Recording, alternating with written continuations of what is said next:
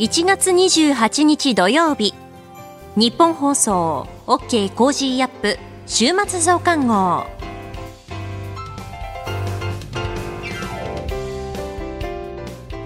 ニッポン放送アナウンサーの新行市佳です。 OK! Cozy up! 週末増刊号。今週の放送でセレクトした聞きどころ今後のニュースの予定を紹介していくプログラムです。番組の後半は Cozy up! コメンテーターがゲストと対談するコーナー今月はジャーナリストの有本香さんと麗澤大学教授の岩澤知子さんです今週もお付き合いくださいそれでは今週取り上げたニュースを振り返っていきましょう通常国会召集、岸田総理大臣が施政方針演説。アメリカ、バイデン大統領の自宅から新たに機密文書6点が見つかる。10年に一度のレベルと言われる最強寒波到来。厚生労働省4月に女性支援室を新設。政府1月の月例経済報告で景気の基調判断11ヶ月ぶりに引き下げ。アメリカ主力戦車エイブラムス31両ウクライナに供与へ。新型コロナ5月8日に5類へ引き下げ、こういったニュースを取り上げました。えそれでは今週の聞きどころ。1月26日に次期日銀総裁に一体誰が選ばれるのかというテーマを取り上げました。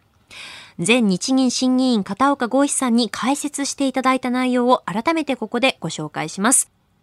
それでは今週のプレイバック前日銀審議員片岡剛志さんに聞く次期日銀総裁人事4月に任期満了を迎える日本銀行の黒田晴彦総裁、その後任の人事について、政府は2月半ばにも国会に提示する見込みとのことですが、アベノミクスが開始されてから早10年、えー、次期日銀総裁は一体誰になるのか、そしてそれにより起こってくる金融政策の変化について、片岡さんに伺ってまいります。はいえー、中央公論の2月号にアベノミクス号をいかに乗り切るか日本経済10年の軌跡を踏まえて考えるという論考を寄稿されていらっしゃいます。はい。はい。まあ、この人事もさることながらその先というところも含めてになりますけれども、うんはい、ねもう2月半ば提示だったらそろそろ一の人決まってるんですか？まあ、あれですよね。あの、えー、私自身は、はい、えー、っと、1月の年頭所感で、うんうん、あの、岸田総理がですね、はい、日銀新総裁の方と共同声明等ですね、えーまあ、政策の在り方について議論をしたいと、まあ、そういう話をおっしゃっていてですね、まあ、そのタイミングあたりにはもうすでに、えー、決まってるのかなっていう印象を持ってますけどね。ですから、まあ、年内には、えー、はい、もう打診があって、で、大体もう一中の人が固まっている上で、えー、1月初頭にそういう話をされていて、で、同意人事って話は、まあ、2月、えー、の半ばぐらいまでには出てくると、はい、まあ、そういう流れなんだと思うんですよね。まあ、1月は決定会合がありましたので、はい、ですから、えー、決定会合前のタイミングでですね、えー、いきなり次期総裁の話をするっていうのは、えー、ちょっと難しいと。ですから、決定会合終わりましたので、はい、終わってから2月までのタイミング、で、えー、3月になるとまた再び黒田総裁最後の決定会合がありますから、えー、まあ、3月までは当然引き延ばせないということで、2月ということだと思いますけどね。はい、いずれにしてももう、えー、一中の方というか、はい、あの人事は決まってると、そういうことだと思います。うんまあ、昨日の国会のね、えー、代表質問の中でも、その黒田さんの人事について、うん、まあ、泉さんなどから質問もあったりなんかもしました。で、はい、その中で、アベノミクスは失敗したんだと、うん、で、えー、この路線を転換する人を次の総裁にとい。うふうに、はい、まあ、泉さんおっしゃってい。らっしゃいましたけれども、あの、まあ、アベノミクス自体はですね、着実に効果あったわけですね。うん、そのアベノミクス前の状況っていうのは、えー、株安、えー、まあ、1万円、日経平均1万円割れでしたね。そうでしたよね。それから、まあ、為替レートに関してもですね、えー、まあ、100円を優に割り込むようなドル円レートで、はい、えー、状況で、極端なえー、まあ、失業率も4%台と、こういう状況でした。えー、これらについては、えー、知らないうちにですね、はい、えー、全部改善しているわけですね。ですから、なぜそうなったのかと。言われれば、当然、えー、この10年やってきた政策の結果としてなっているわけですよね。うん、ですから、為替レートも円安の方向に行き、はい、行き過ぎた円高は是正され、そして失業率は2%台半ばですから、はい、まあ当時10年前の時にですね、2%台半ばの失業率になると。うん、で、人手不足というのが、えー、突然起こるみたいなですねそういう話っていうのは、これは全く10年前当時は、えー、予想だにしなかったと思うんですよね。はい、ですから、まあ、雇用の改善というのはやっぱり着実に起こっているということですよね。いや、えー、私も氷河期世代ですし、はい、新業アナウンサーはね、ちょうどリーマンショック後の冷え込んだところで就職活動、うん、そうですね、2015年入社なので。そうか、じゃあリーマンじゃなくてその後か。うん、そうですね。ね。ですから、まあ、そうした話っていうのは、やっぱり着実に変わっていることで、まあ、確かにですね、その、えー、所得の拡大を通じて、まあ、消費の拡大とか、そういう流れの中で、えー、価格がですね、えー、うまく経済に対して、その選択肢として機能するような、そういう状況にはまだ遠いのかもしれませんけれども、はい、ただ全く何も起こっていないわけではないんだということが重要な点だと思います。ですから、やっぱりそういう中で、その金融政策、財政、成長政策、まあ3つあったわけですけれども、はい、まあ金融政策はずっとやりきっていたと。で、財政政策は途中のタイミングで消費税増税してしまってですね、えー、まあ経済の腰を折ることに残念ながら尽力してしまった部分があって、まあこの部分っていうのは、やはりその、えー、岸田政権下、新しいえー、政権ないしは新しい日銀総裁の下でもですね、えー、政府の財政とそれから、えー、中央銀行の金融政策の連携のあり方どう考えるかということはこれは引き続き問われるべきだと私は思いますし、えー、今ちょうどですね物価として見た場合でも、はい、えー、非常にこう微妙な局面に、えー、今日本経済あると思うんですよね。これ全体だと4%、はい、うわ、もうインフレがっていうふうに言いますよね。はい、だから利上げすべきなんだ、はい、欧米と一緒だ、みたいなこと言いますが。はい。まあ、ただ、えー、そのうちの6割えー、ぐらいがですね、その食料品とエネルギー価格の上昇で、はい、まあ、これはですね、えー、今年の、えー、1月の統計あたりから、はい、だんだんだんだん前年比で見ると、マイナスの方向感が強まってくると、まあ、そういう見通しが立てられると思うんですよね。だからそうなってくると、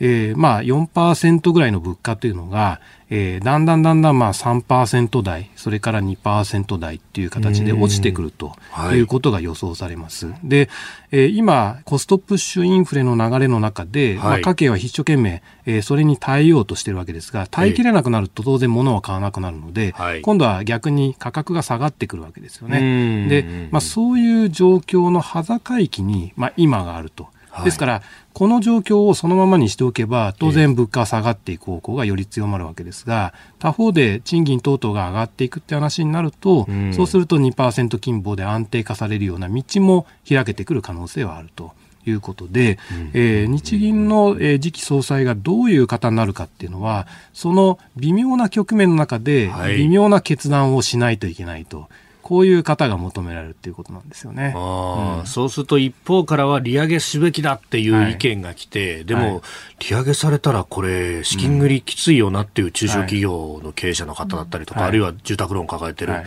えー、人たちっていうのがいる。ここどうバランス取るっていうか、うん、動かないことだってバランスを取ることにもなるよねっていうところ、ね、そうですね。まあですから、あの緩和一辺倒でも難しいし、はい、引き締め一辺倒でも難しいと。まさにそういう意味では、えー、その時の状況を、えー、元にしながら適切な判断ができる人っていうのが求められると、まあ、こういうことなんですよね。で私の見立てでは当面は、はい、えー、物価に対してはですね、えー、むしろ、えー、引き締めを急がないようなスタンスっていうのが求められると思いますし、えー、ある局面えー、2%安定的に超えるような状況になってくると、うん、具体的にじゃあ正常化というか、えー、金利を上げるような道をどういうふうに考えたらいいのか、そこは市場とのコミュニケーションを通じて、えー、大胆な行動ができる方っていうのが求められてくるのかなと思いますね。はい、まあそこでねいろんな人の名前が出てますけれども、うん。はい、まああ副総裁経験者現役なのか、はいうん、あるいは財務省から来るのか、はい、まあ雨宮さん中曽さんという名前がね、うん、よく聞かれますけれども、はい。まああれですよね。ある意味この雨宮さん中曽さん山口さん、はい、えー、といったあたりの方たちというのは副総裁経験者ですよね。だからまあ副総裁経験者で日銀プロパーがその総裁になるんじゃないかという見通しがありますけれども、うん、私ね、これを見てですね、はい、一つ重要な点を皆さん忘れておられるんじゃないかと思うんですよ。あの、副総裁経験者っていうのは他にもいらっしゃいますよね。ああ、そうですね。えー、まあ、今、経験している方もいらっしゃいますが。ええええええ、学会の方からね。ええそうなんですよ。そうですよね。ええいや、ですから、まあ、あの、そういう方たちも日銀の内部機構のことを経験し、それから政策を経験し、まあ、総裁としての資質は十分だと私自身思うんですよね。ですから、まあ、これを岸田政権が選ぶかどうかというのは分かりませんが、はい、えー、まあ、可能性低そうな気がしますけれども、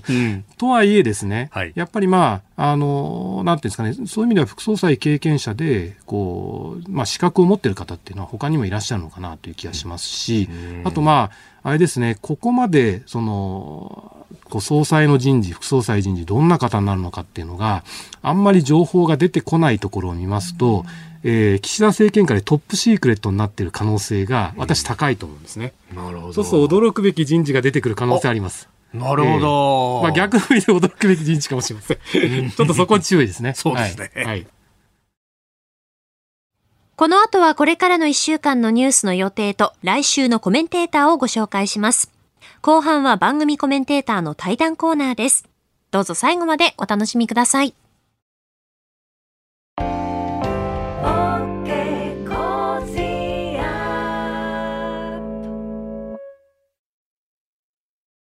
自分よし、相手よし、第三者よし。この三方よしの考え方は、より良い人生を築くための重要な指針です。モラロジー道徳教育財団は、ビジネスリーダーのための経営誌、月刊三方よし経営を発刊。人づくり、SDGs に取り組む企業の皆さんにおすすめの一冊です。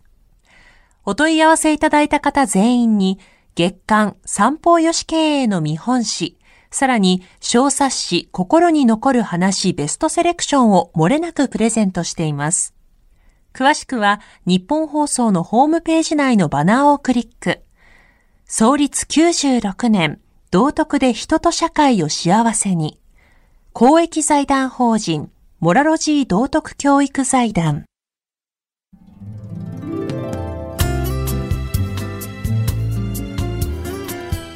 OK! Cozy up! 週末増刊号。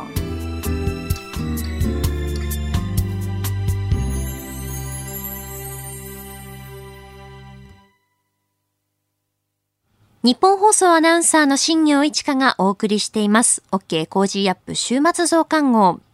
えここで先週1月20日金曜日、え21日土曜日の2日間にわたって東京体育館で開催された車椅子バスケットボールのクラブチーム日本一を決める大会天皇杯第48回車椅子バスケットボール選手権大会を取材した模様をお伝えします。え月曜日のオープニングでも少しお話ししたんですけれども、えちょっと時間の関係でお伝えしきれなかった部分もありましたので、え改めてここでレポートしたいと思います。え新型コロナウイルスの感染拡大の影響でおよそ3年半ぶりの開催になりましたので、え東京パラリンピック後、初めての天皇杯でした。あの、やっぱりその東京パラリンピックを経て、今まで取材してきた天皇杯とはまた違う雰囲気だなと感じましたね。あの、大きく2つ変わったなと思ったことがあります。えー、金曜日は無料、土曜日はチケット有料だったんですけれども、2日目は3131人が会場に足を運びました。大会プログラムは完売。あの、その雰囲気として、この選手を応援したい、このチームを応援したいっていうその熱量がとても高く感じられたんですよね。あの、入り口入ってすぐのところに選手のパネルが飾られていたんですけれども、あの小さな女の子が交際選手だと言ってこう写真を指さしていたりとか、何人かのお客さんにもインタビューしたんですけれども、東京パラリンピックを家で見て、あの、誰々選手のファンになってきたんですという方いらっしゃいましたね。あと、日本代表のユニフォームを着て会場に来た、あの、ご夫婦がいらっしゃって、あの、東京パラリンピックで車椅子バスケットボールの試合を見て、とっても感動して思わず、まあ、ユニフォームを買って、まあ、これを着て応援したいなと思ってきたんですという話もありましたね。あとは、あの、クラブチームによって、いわゆるそのチームカラーというのがあるんですけれども、まあ、例えば、今大会優勝したパラ神奈川スポーツクラブだったら赤色、赤色の服を着て応援している人とか、あとは手作りの選手の内輪をあの、持ってきて振っている人もいましたね。あの、東京パラリンピックをきっかけに推しの選手、まあ、応援したい選手、好きな選手を見つけた方多かったんだなと実感しました。やっぱり皆さんこう、東京パラリンピックが終わって、まあ、実際に生でこう車椅子バスケットボール観戦したいけれど、いつそのチャンスがあるんだろうとこう待ってたみたいで、ようやくと思って来ましたという方もたくさんいらっしゃいましたね。で、中でも印象的だったのが、あの、高校生の女の子がですね、中学生の時に学校に選手が来てくれて、まあ、そこで車椅子バスケットボールを知って、で、それをきっかけにいろんな選手のことを知って、ますます車椅子バスケットボールが好きになったんです。で、いつもその、お母さんに声をかけて一緒に会場に来てましたというあの話もあって、やっぱりその東京パラリンピックに向けて選手が学校に行ったりですとか、イベントも本当にたくさん開催されるようになりました。東京パラリンピックに向けてというところでいろんなこう種まきが全国各地で行われてきたんですけれども、ま、それがまさにこう花開いているような、あの、感じがしまして、この話を聞いた時はすごく私も嬉しい気持ちになりましたね。まあ、これがあの大きく変わったと思ったことの一つなんですけれども、二つ目が、えっ、ー、と、若手選手の躍動です。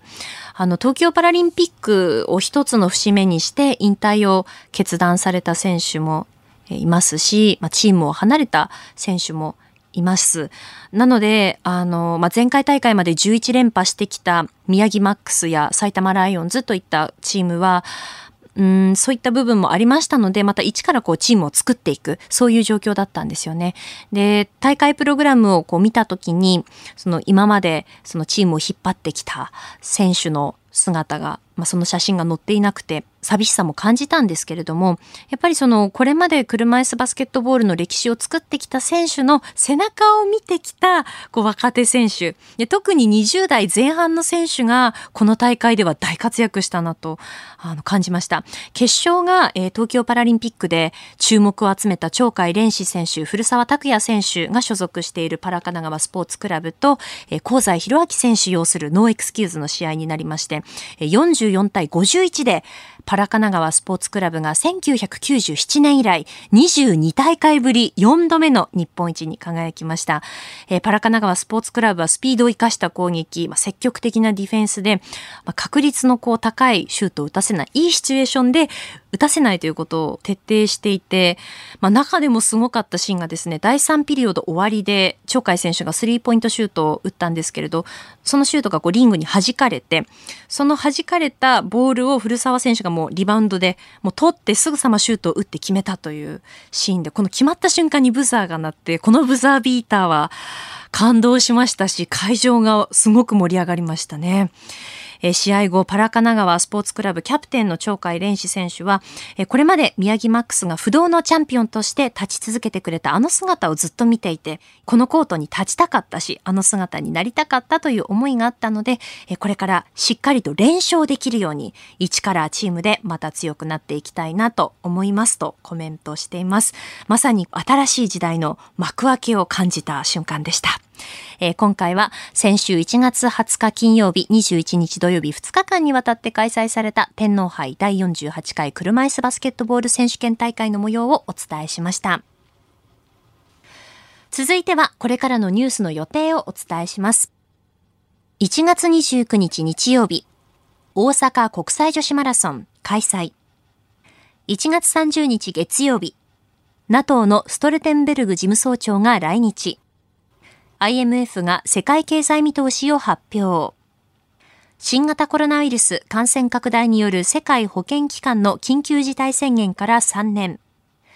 1月31日火曜日。定例閣議。1月の消費動向調査発表。2022年10月から12月期のユーロ圏 GDP 速報値発表。2022年12月の有効求人倍率発表。2月1日水曜日、ミャンマーのクーデターから2年。アメリカ FOMC 最終日声明発表と FRB 議長会見。プロ野球キャンプイン。2月2日木曜日、ヨーロッパ中央銀行定例理事会開催。2月3日金曜日、定例閣議、小池知事定例会見。1月のアメリカ雇用統計発表。東南アジア諸国連合 ASEAN 外相会議開催。続いては来週のコメンテーターのラインナップをご紹介します。1月30日月曜日、評論家の宮崎哲也さん。31日火曜日、経済評論家のジョセフ・クラフトさん。2月1日水曜日、ジャーナリストの佐々木俊直さん。2日木曜日、明治大学教授で経済学者の飯田康之さん。3日金曜日、ジャーナリストの鈴木哲夫さん。コメンテーターの皆さんは6時台前半からの登場、ニュース解説をしていただきます。この後はコージーアップコメンテーターがゲストと対談するコーナーです。今月はジャーナリストの有本香さんと、麗澤大学教授の岩澤知子さんです。今回が最終回です。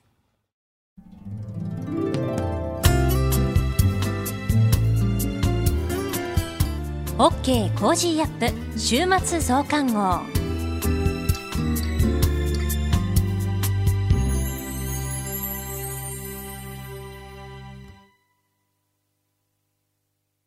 道徳って何だろう？思いやりって必要なの？その答えは道徳を考える月刊誌ニューモラルにあります。今や日本人の道徳力は世界からも大注目。さああなたも道徳を学びませんか？お問い合わせいただいた方全員に月刊ニューモラル、さらに小冊子心に残る話ベストセレクションを漏れなくプレゼントしています。月刊ニューモラルは創刊50年。日々の出来事をテーマに人間力が豊かになるエピソードが満載です。詳しくは日本放送ホームページ内のバナーをクリック。道徳で人と社会を幸せに。公益財団法人、モラロジー道徳教育財団。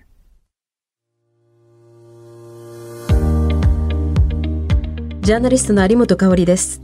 この配信は日本や世界を取り巻く様々な課題を掘り下げる対談番組。今回のお相手は、麗澤大学教授の岩沢智子さんです。よろしくお願いします。よろしくお願いします。今月は宗教学、比較思想を専門とされている岩沢さんに、日本人と神をテーマにお話を伺っています。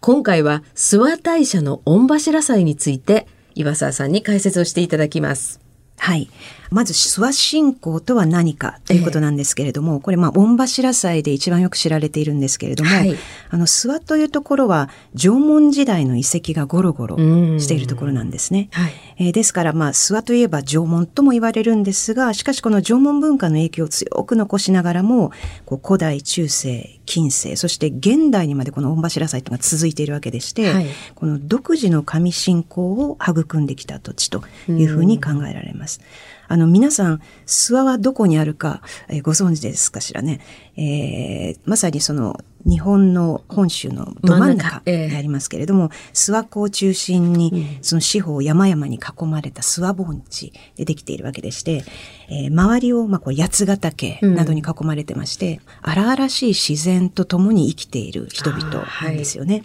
で、お祭りの一つとしてその御柱祭というのを今日ご紹介しようと思うんですけれども、はい、えー、昨年2022年はまさにこの御柱祭の年でした。うん、えー、6年に一度、一般にはあの7年目に一度っていうことをおっしゃるんですけど、うん、6年に一度巡ってくる御柱祭。これは昨年だったわけですけれども、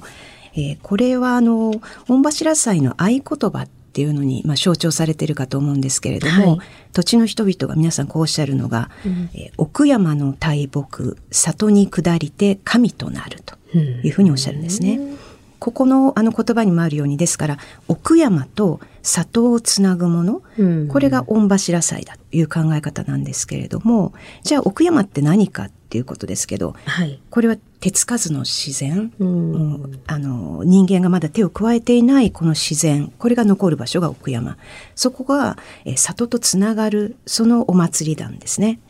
あの、御柱祭は、まあ、1年前からこう木を選んだりとか、いろんなこう工程があるんですけれども、はい、メインになるのはその年の4月から5月にかけて行われるこの二大行事、えー、御柱の山出しというのと、里引きというのがあるんですけれども、はいまさに山からまずこの御柱を出してきて、そしてそれをずっと今度は里で引いていって、最後に諏訪大社のこの4つの神社がありますけれども、この4つの神社のそれぞれの四隅に立てるということで、獅子16、16本のこれ御柱、大木、もみの大木なんですけれどもね、はい、これをあの引き出してくるというのが御柱祭なんですけれども、じゃあこの木は一体御柱は何を象徴するのかということ。うん、まあ今お話ししたところからしましても、やはりこの山の神ですかね。うん、荒々しい野生に満ちたこの山の神、これを象徴するのではないかというふうに考えます。で、これを、あの、4月の初めにずっともう12キロぐらい、えー、これ人力だけで3日間かけて、この御柱を引いてくるんですね。うんで、その時に、まあその本当に山の神様がこの山の霊力、これを里に撒き散らしながら、こう引いてくるっていうような感じ。で、それが、その5月になりますと、それを、えー、諏訪大社の周りに立てると。うん、で、それによって山の荒々しい神様が、まあ、お静まりになって、里をこれから守っていってくださるというふうに、まあ、考えられるかと思います。これ、そのまあ、諏訪信仰っていう言い方するんですけれども、えー、この諏訪信仰というのが、今おっしゃったように、その荒々しい自然。はい。それと、まあ、一種共存していくために、えー、雇用祭りをして、というようなこと、うん、その総称と考えていいんでしょうか？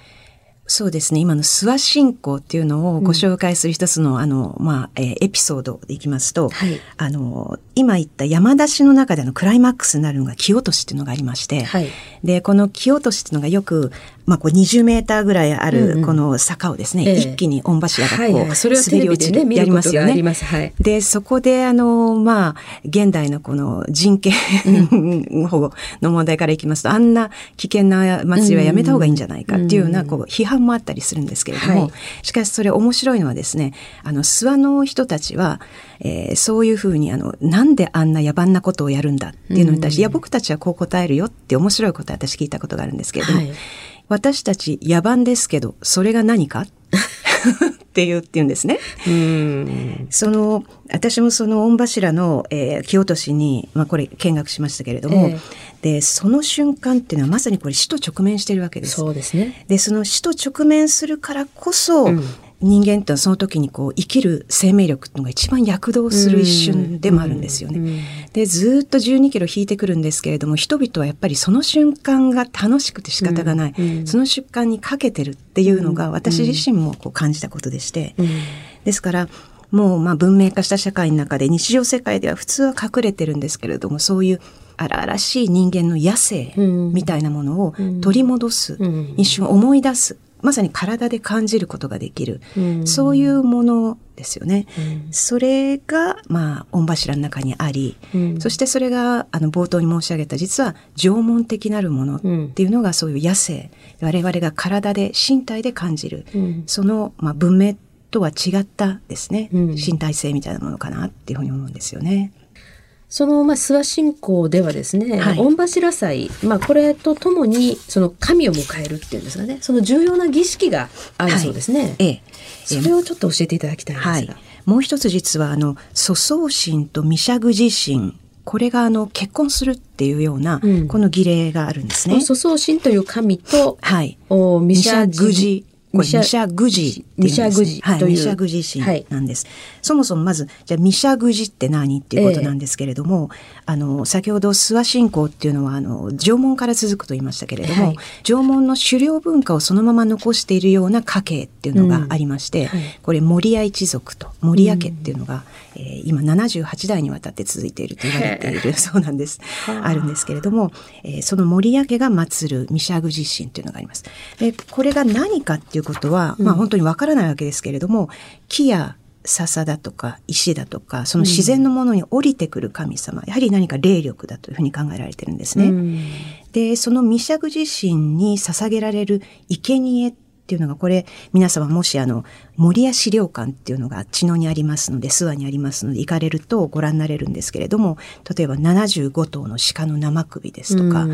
ですとか、そのうさぎだとか、まあそう狩猟の生贄ですね、えー、そういったものをミシャグ自身に捧げるんだというふうに、まあ、されていたわけですね。こういう非常に荒々しい縄文の神、縄文的なる神。うん、で、それと、祖宗神というのは、これあの土地の神様っていうふうに考えられてるんですけれども、うん、あの、もう一つ、えー、御柱祭と合わせて有名なのが、あの、1月末にいつもあの、諏訪湖がお見渡りができるかどうか、はいはい、はい、氷であの、全面結氷するかどうかって言いますけれども、あれですね、あの瞬間というのが、あの、粗相神が現れたというふうに諏訪の人々は考えてるんですね。粗相神っていうのはこれ、蛇、龍蛇、っていうふうにも考えられてまして、ですから水の中を張ってきてですね、そしてあの下社の方から上社の方に向かってその竜が竜者がやってくる神様がやってくる。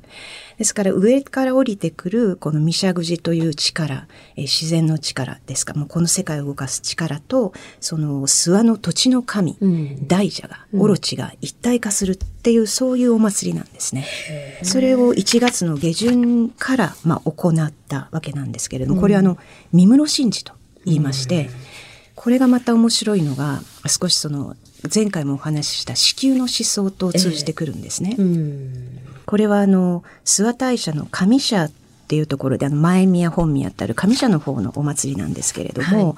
大地の中にですねちょっと半地下のあの空間を掘るんですね、そしてその中に、えー、大法理、お香神長ですけれどもこの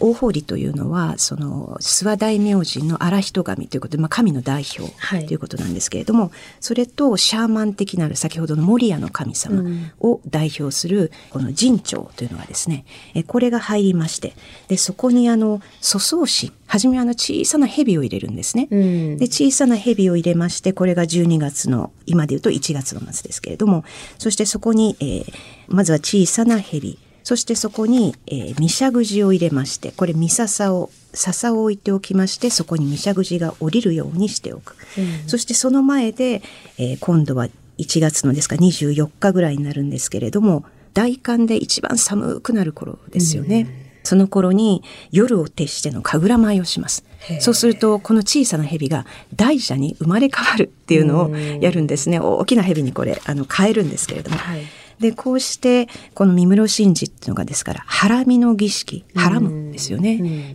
地下空間で、えー、その神様と神様が一体になって、で、子供を産む、胎児を産む。そしてその胎児が大きな蛇になって、もう一度この世界に出てくるというようなことをやっている。まあ、これが三室神事。えそれをまあ3ヶ月間その穴の中にこもっていたらしいんですね。えー、大法理と、えー、その陣長っていうのはですね。そして3月になって春になると、その穴の中からその大きな蛇粗相神を出してきて、そして、えー、その粗相神の力を今度は村中に撒き散らすというような回りたたえというのをやったそうなんですね。まあ、ですから今お話ししてきたように、えー、その子宮の中に、こう子宮のようにこの半地下に掘った三室というところ、うん。はい、でそこに、えー、蛇のようなもの、うん、えー、これがずっと神様と考えられていて、はい、大地の象徴ですよね、うん、その大地の象徴である蛇がそこで大きく大きくまあ本当にこれ自然の神様を、えー、イメージしてるわけですよね、あの蛇っていうのは冬の間そこにおこもりしてそれで力を蓄えてそ,、してまた春に出てくるわけですから、そしてその力がもう一度大きな新たな次の年の豊作をもたらしてくれるような大地の豊作の力となっていくと。またここにも子宮が出てきちゃうんですね。えー、なるほど。このちょっと独特の世界観、はい。まあ、いわゆる神道というのとちょっと違うのかなというふうに思いきやここでつながってるように見えるんですけれども、はい、そういうふうに考えていいんでしょうか？ええですから。まあ、偶然かもしれませんけれども。いや、この偶然というよりも、この縄文的な古い信仰っていうのは、うん、私たちあの、まあ、1万年以上、うん、これ縄文時代だったわけですね。えー、で弥生時代が始まったのは、紀元前の、まあ、300年400年500年あの辺りなわけでして、はい、それまでは1万年以上やはり縄文のこの精神性っていうのがあって、うんそれは今の日本人にとっても大きな私は影響をやっぱりなっていると思うんですね。うん。えー、でそこにはやはり自然と一体化していた、うん、しかも荒々しい神々というものが前提であった、はい、それとどう共存していくか。で、また動物自体が、まあ我々、なんていうんですかね、自然の、人間はあくまでも自然の一部であって、うん、実はこれあの、胎児っていうのは、私たちあの、子宮の中でですね、実は魚類からずっと進化してきて、うん、そして人間になるっていう、うん、その、え長い進化の工程が、えー、十月10日で子宮の中で繰り返されてるんですよね。ですから、実は私たちの祖先っていうのは、うん、魚類でもあるわけなんですね、うんうん、で、魚類よりも前の存在でもあるわけなんですね。で、そのお腹をこう破って胎児を見るっていうことを実は縄文の人々はやっていたみたいなんですね。なるほど。ですからそこから実は勾玉というものも発想されているんじゃないかと。あれ胎児の形。しかもあれ魚類であった時の胎児をかたどったものも、縄文時代の遺跡から出てきてるんですね。はい、エラのついた。そうすると先ほど私言いましたようにまあ我々が今一般的に理解している神道と、えー、まあちょっと違うものなんだけどつながってるんじゃなくってむしろこういう非常に原始的な、はい、あのこのシリーズの冒頭のお話にあった、えー、それが土台になっていて、はい、そしてそこに変遷ができてくると。えー、はい。これ非常にわかりやすいそうですか事例ですよね。この諏訪信仰の話。そうですか。えー、あそれは嬉しいですね。ですから私、神道と呼ばずに、広い意味で神信仰というふうに日本人の信仰を呼びたいというふうに考えています。ここまでお話伺ってくるとすごくそれが腑に落ちる、えーえー、瞬間でした。ありがとうございます。今月は麗澤大学教授の岩沢智子さんにお話を伺いました。ありがとうございました。どうもありがとうございました。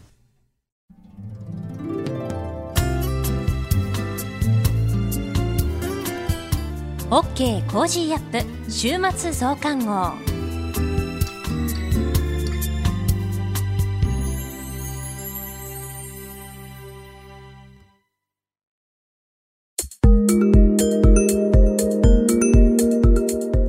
と一緒に作るニュース番組、ニッポン放送飯田浩司の OK コージーアップ。平日月曜日から金曜日、朝6時から8時までの生放送でお届けしています。ぜひ FM 放送、AM 放送はもちろん、ラジコやラジコのタイムフリーでもお楽しみください。OK コージーアップ週末増刊号。